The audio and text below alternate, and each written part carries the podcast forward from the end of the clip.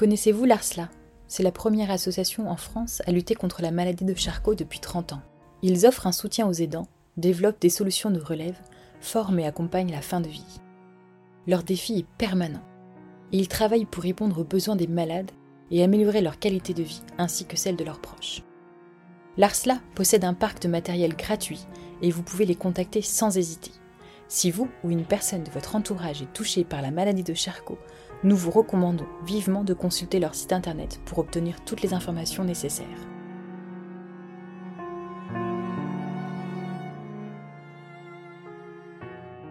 Bonjour et bienvenue sur You, le podcast qui vous parle de santé et de maladies sans filtre.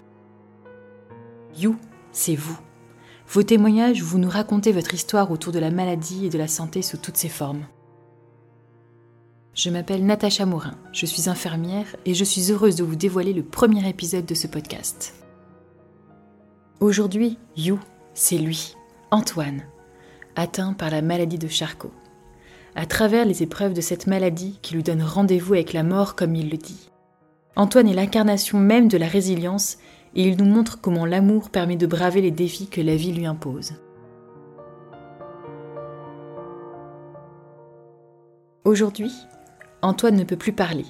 C'est l'acteur Hippolyte Meige qui par sa voix fait vibrer les mots qu'Antoine m'a écrits. La musique qui accompagne cet épisode est quant à elle été créée par Hugo, son fils, comme un symbole de leur amour. Et avant de vous laisser en compagnie d'Antoine, je remercie la marque Mon Arbre pour la Vie pour son soutien à la réalisation de ce podcast. Et maintenant c'est parti, installez-vous et bonne écoute.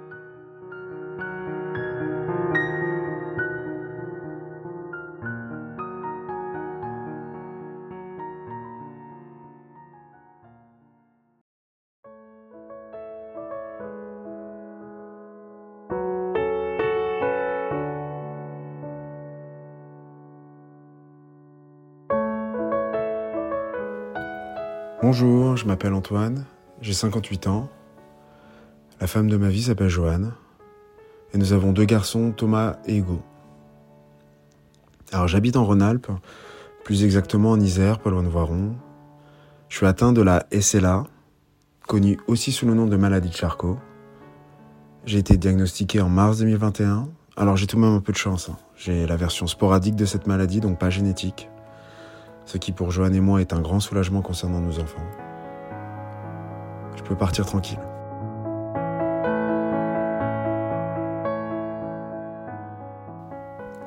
Joanne et moi, on s'est rencontrés en 1990 et ce fut évident au premier sourire que l'on allait marcher ensemble sur le chemin de la vie. J'avais 33 ans quand Thomas, notre premier garçon, est né, et trois ans et demi plus tard, Hugo est arrivé. À l'époque, Johan était professeur de danse classique et moi technicien du spectacle, régisseur son. Je travaillais principalement pour le Centre chorégraphique national de Grenoble, puis j'ai été encouragé par le chorégraphe à créer les bandes son de certains de ses spectacles. Et mon côté musicien, guitariste, régisseur son se sont alliés pour tisser un univers qui se nourrissait de sa danse. Et les années passant, j'ai eu envie de revenir à ma première passion, le rock. Alors j'ai créé un groupe et chanter avec lui mes chansons. Un rock en français et même une version acoustique avec deux belles amies au violon et au violoncelle.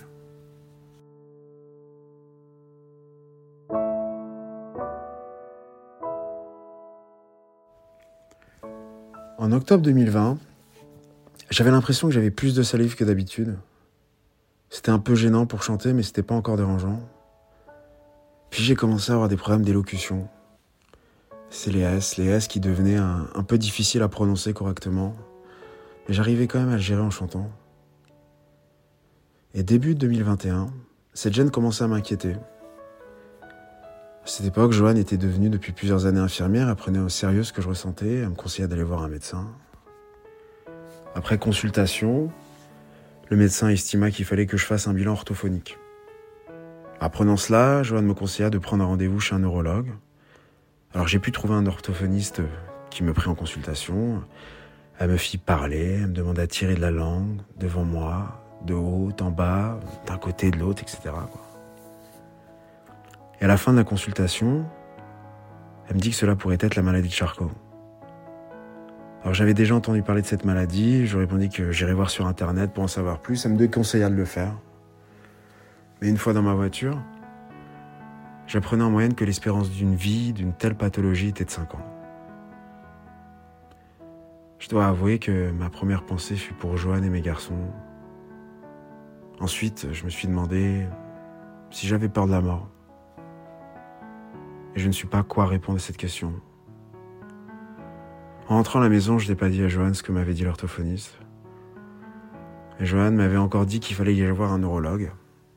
Alors à mon premier rendez-vous, le neurologue me dit qu'avant toute chose, il fallait que je passe un IRM pour s'assurer qu'il n'y avait pas d'autres causes à mes problèmes avant d'imaginer que j'étais atteint de la SLA. L'IRM fut exécuté quelques jours plus tard, en début d'après-midi, le jour où je devais donner un concert. Et l'IRM montra que j'avais rien au cerveau. Alors très content, j'appelle Joanne, je dis que mon cerveau était sain, que c'était une bonne nouvelle. Joanne me répondit, ému, que c'était pas une bonne nouvelle. Deuxième rendez-vous chez le neurologue. Là, il me dit de m'allonger en slip sur sa table de sculptation pour tester électroniquement mes muscles. J'avais remarqué, en m'allongeant, que certains bougeaient tout seuls. C'est après ces tests qu'il me confirma que j'étais atteint de la version bulbaire de la maladie de Charcot. Une des versions, selon lui, qui fait partie des plus rapides. Et de retour chez moi, j'ai dit à Joanne le diagnostic. Les larmes aux yeux, elle me confia qu'elle avait peur que ce soit cela, mais qu'elle voulait pas me dire sa crainte avant que le neurologue confirme que j'en sois atteint.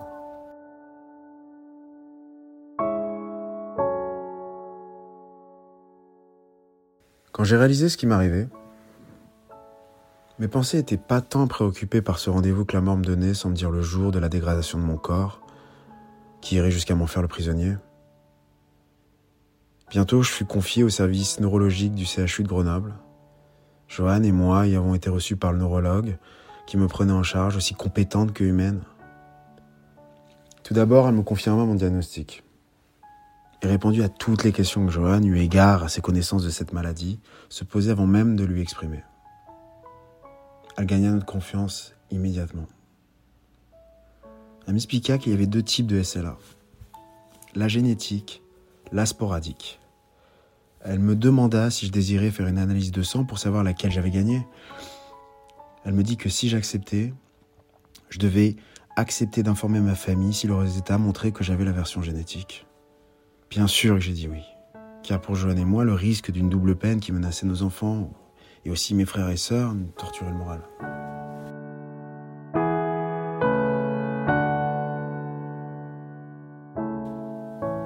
Deux mois plus tard, ma neurologue nous a reçus à nouveau et nous a annoncé la bonne nouvelle ma version n'était pas la génétique. Je lui ai répondu conformément à mon humour à la con que c'était normal, avec moi pas de gêne, que du plaisir. Joanne en pleurait de soulagement et je vous avoue que moi aussi intérieurement je me disais que je pourrais partir tranquille.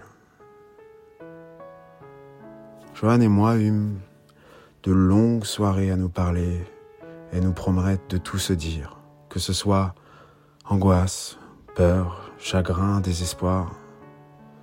Nous voulions être chacun l'épaule l'un de l'autre, pour que chacun soit son soutien. Johan, le soleil de ma vie, n'a jamais cessé d'être extraordinaire face à ce que nous traversons. Sans se cacher l'avenir, vivre le présent est devenu notre foi à la vie.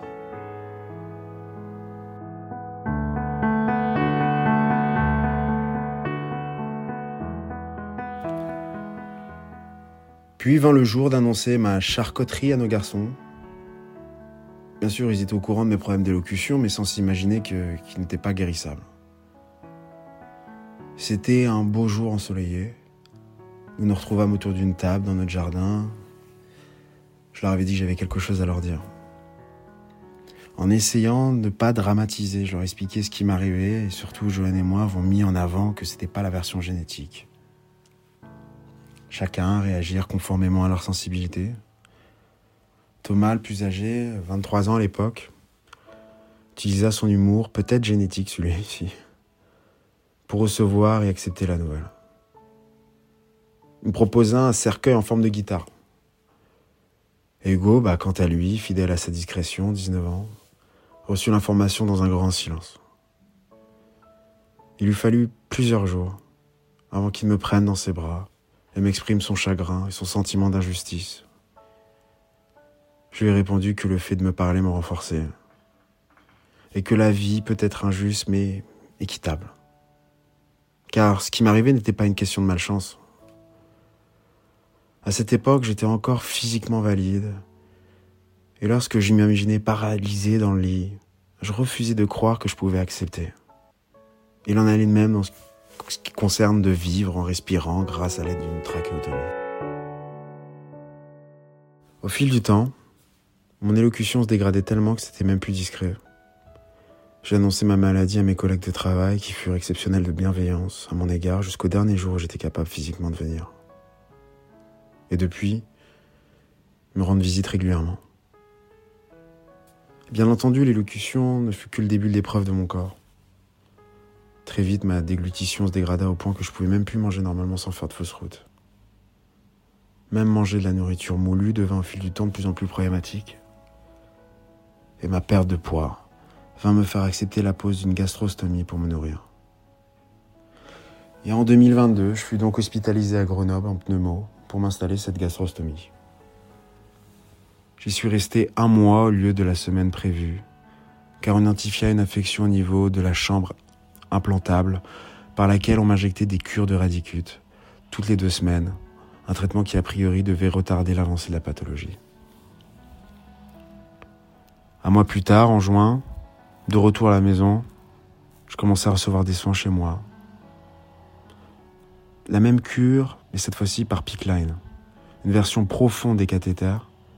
Et ce fut cette occasion que je rencontrai l'équipe infirmière libérale qui me prendra en charge jusqu'à maintenant.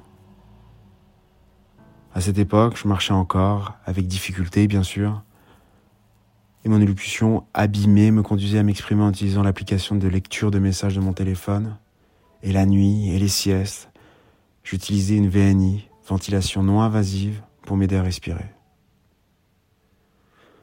On me dit souvent que j'étais courageux de vivre ma pathologie de façon positive. J'avais coutume de répondre que c'était pas du courage, mais seulement que j'avais pas le choix. C'était la seule solution pour moi d'arriver à accepter de vivre.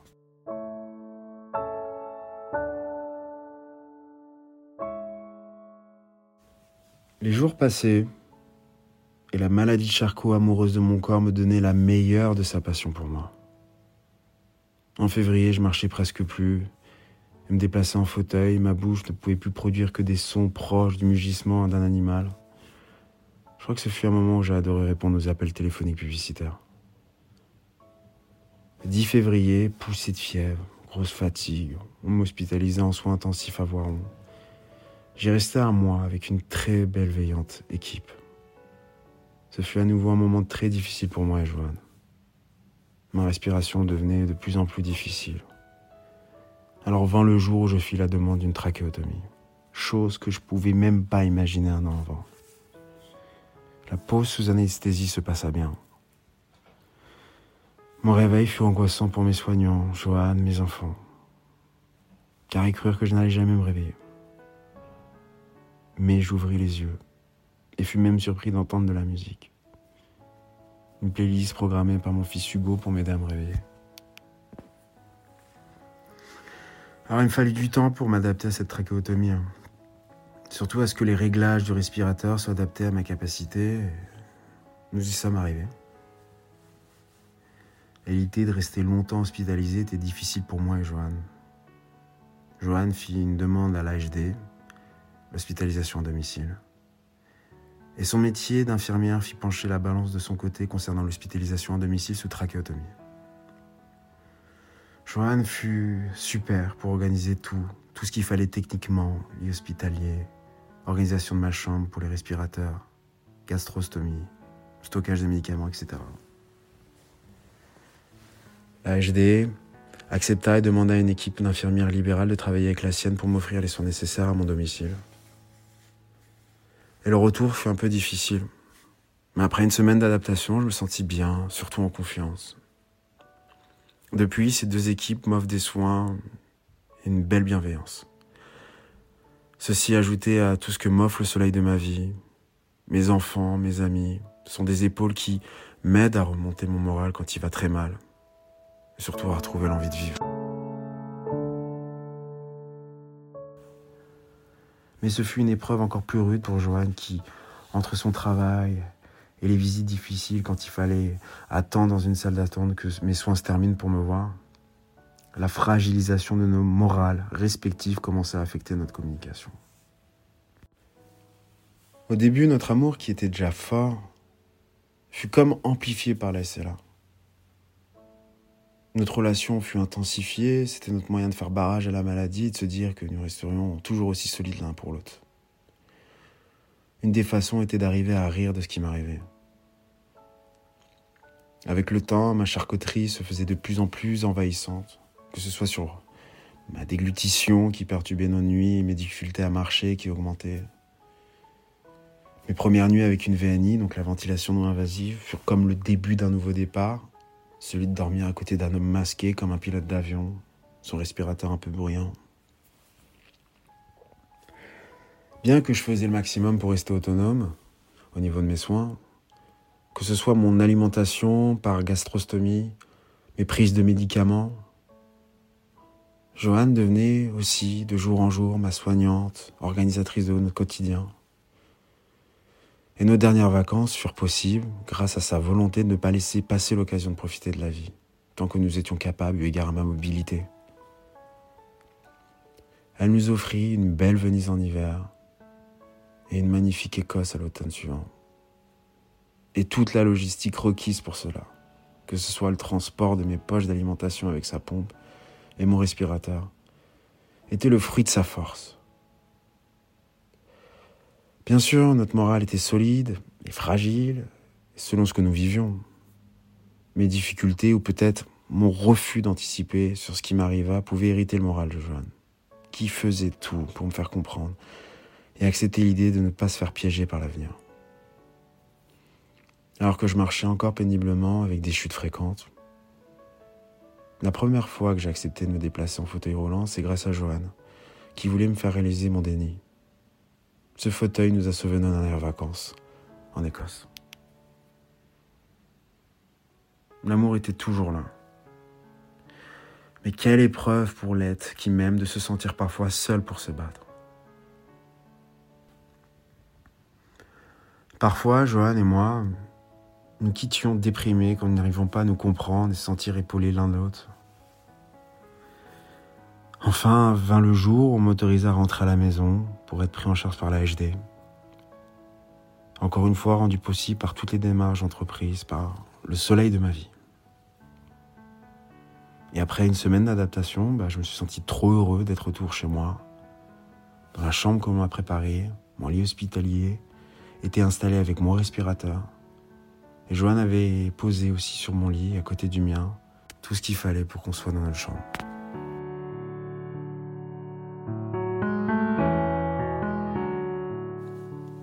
Tout se passait pour le mieux pour moi. Avec mon équipe de soignants, Joanne qui était en permanence à la maison pour veiller sur moi. De mois en mois, Joanne se consacrait à moi, à la maison, sans se ménager. Plus le temps passait, plus la fatigue l'enveloppait, surtout par mes appels à venir m'aider, que ce soit pour arrêter mon alimentation, pour aspirer mes glaires. Notre relation se transformait indiscutablement à celle d'un patient et de sa soignante. Notre couple en était blessé. Chacun de son côté commençait à sentir la dégradation de notre faculté à se parler, à être aimé, de l'être aimé. La tension montait tous les deux et nous fûmes affectés profondément jusqu'à l'épuisement physique et moral de Joanne. Malgré sa douleur, Joanne trouva la force de provoquer entre nous le dialogue qui allait nous secourir. Chacun put exprimer son désarroi et deux questions à ressortir. Que bien que malade, je ne devais pas oublier que j'étais l'homme qu'elle aime et que je ne devais pas oublier de me comporter comme l'homme qu'il aime. Et le mot répit fut aussi évoqué. Trouver le moyen de donner à Joanne un peu d'espace pour qu'elle puisse se consacrer à elle. Une idée que je souhaitais, que je comprenais et encourageais. Nous décidâmes en premier qu'elle ne dort plus avec moi, pour que ces nuits soient plus paisibles, sans tout le bruit de mon attirail. Elle me parla de la possibilité que je sois hébergé dans un service d'accueil pendant quelque temps pour lui permettre d'avoir un profond répit. Je fus complètement séduit par l'idée, à condition que ce soit pour une durée suffisamment longue pour qu'elle puisse se reposer moralement. Et puis l'homme qu'il aime proposa que parfois on prenne le temps, qu'on me positionne sur le côté de mon corps et qu'elle monte sur mon lit pour rester contre moi, contre corps, contre corps, enlacés comme les deux êtres aimés qui s'aiment. Ce dialogue nous aida tous les deux à nous retrouver. Les deux garçons se sont adaptés chacun à leur façon à ce qui nous arrivait. Notre relation se sont renforcées. Thomas, fidèle à son esprit positif, a entretenu une relation dense avec moi, remplie d'humour, d'amour. Façon pour lui de gérer l'impact de ma charcuterie sur son moral. Un jour, malgré tout, il a accepté de laisser apparaître ses larmes en me disant qu'il essayait de ne pas me montrer pour ne pas m'affecter. Et encore une fois, nous eûmes un dialogue de cœur à cœur. Et de se dire que de se parler sans filtre était bon pour tous les deux. Depuis l'humour, l'amour, forme notre socle relationnel. Hugo, depuis le jour où il pleura dans mes bras, m'exprimant son chagrin, ses sentiments d'injustice, commença doucement à s'ouvrir à moi. D'abord par l'expression subtile de sa tendresse, par des courts câlins, des regards pleins d'amour et aussi par la musique. Il savait le plaisir émouvant qu'il m'offrait à chaque fois qu'il jouait du piano devant moi. Les mots étaient rares dans ses yeux. sa musique était de belles phrases qui m'exprimaient. Puis vint ma deuxième hospitalisation qui nous affecta tous. Depuis mon retour à la maison avec la HD, Hugo exprima son désir de se rapprocher de Johan et moi pour nous aider. Il a lâché ses études et est revenu à la maison. Son envie d'être à mes côtés fut telle qu'il a appris à gérer mes soins, que ce soit l'alimentation par gastrostomie ou l'aspiration de mes glaires par, dans la trachéotomie jusqu'à mon transfert dans mon fauteuil pour me faire profiter de l'extérieur. Bien sûr, tout cela l'aide à gérer en lui l'impact de ma charcuterie. Hugo prend soin de moi, toujours en exprimant à sa façon, par demi-mots, regards, caresses, tendresse et même humour sans amour. Notre relation s'est intensifiée en une belle harmonie.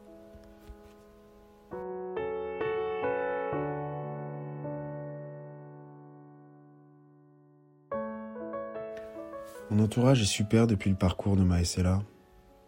Mes six frères et ma sœur ainsi que leurs conjointes et conjoints, sont de solides supports physiquement, quand ils peuvent me voir, par message, mes neveux et nièces aussi. Mes amis, comme on le dit, ne m'ont jamais laissé tomber. Et cela depuis le début. Quand je leur ai annoncé j'ai été, euh, que j'étais l'élu à la charcuterie, toujours avec délicatesse, ils me soutiennent fermement. Mes amis dans mon lieu de travail ont tout fait pour s'adapter à, mon poste, pour que je puisse travailler le plus longtemps possible avec eux. Et une fois un arrêt maladie, ils s'organisaient pour me rendre visite, ce qui me faisait du bien. D'autres amis, ceux avec qui j'ai partagé ma passion de la musique, sont toujours jamais très loin, par message, par visite, quand cela est possible. J'ai eu des cadeaux d'humanité tellement forts. Catherine qui m'accueillait régulièrement entre midi et 14 heures chez elle pour m'offrir un repas moulu, quand ma déglutition ne me permettait plus que cela. Hélène et Jérôme, des amis de longue date, une magnifique bienveillance. Antoine, ami de travail, qui est devenu très présent dans le dialogue avec moi depuis le début. Pierre, surnommé mon mari. Tellement nous avons passé d'années en tournée pour notre travail que j'ai annoncé en premier ma maladie il est un support présent. Puis mon frère de musique, Phil, ami depuis l'âge de 16 ans. Quand on s'est rencontrés dans un magasin de guitare, Phil est un pilier de rempli d'amour. Et quand je dis que j'ai de la chance, on me répond souvent que je récolte ce que j'ai semé. J'ai coutume de répondre que j'ai de la chance d'avoir la main verte. Depuis le début, mon moral passe par des hauts et des bas. En général, il tient bon. Car j'aime la vie, je m'adapte jour le jour. Et mon humour à la con me permet de partager avec ceux qui m'entourent des moments qui m'aident à garder l'envie de vivre.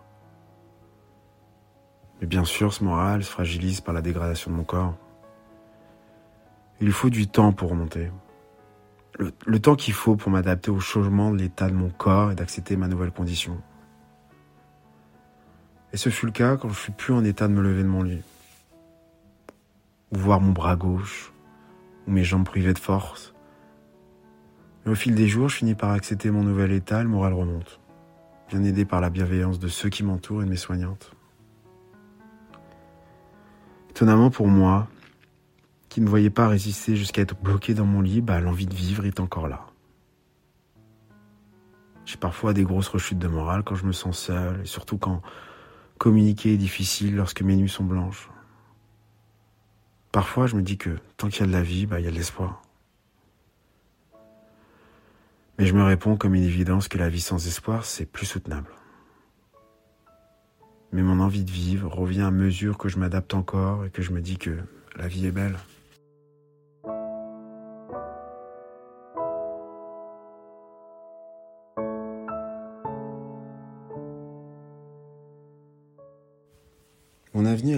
Plus difficile à voir pour moi. Je vis tellement au présent. Pourtant l'avenir est simple. J'ai rendez-vous avec la mort. J'essaie de garder l'envie de vivre, de partager dans la mesure du possible de la joie avec ceux qui m'entourent. J'ai aussi fait l'effort d'écrire mes directives anticipées pour que l'on sache que je veux le jour où je serai plus mesure de l'exprimer. Mais même ceci peut changer.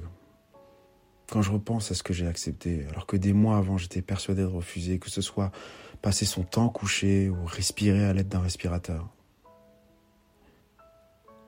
Mon désir le plus fort, c'est de pouvoir encore offrir de l'amour à Johan et à mes garçons. J'ai l'impression d'y arriver encore. Ce que je retiens au fond de moi, c'est que il est plus facile de mourir que de laisser mourir. Pour ceux qui m'accompagnent, c'est tellement plus dur pour eux.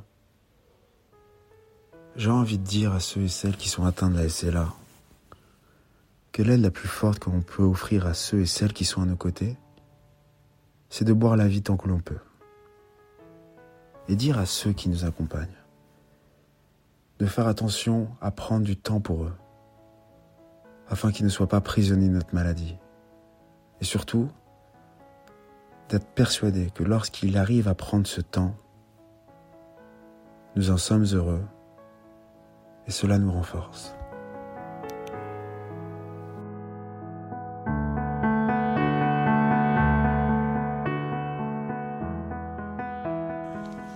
Merci à Antoine d'avoir partagé un petit bout de sa vie avec nous.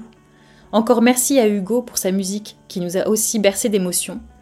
Et pour finir, je vous laisse écouter une des chansons d'Antoine qu'il a écrite lorsqu'il a su qu'il était malade.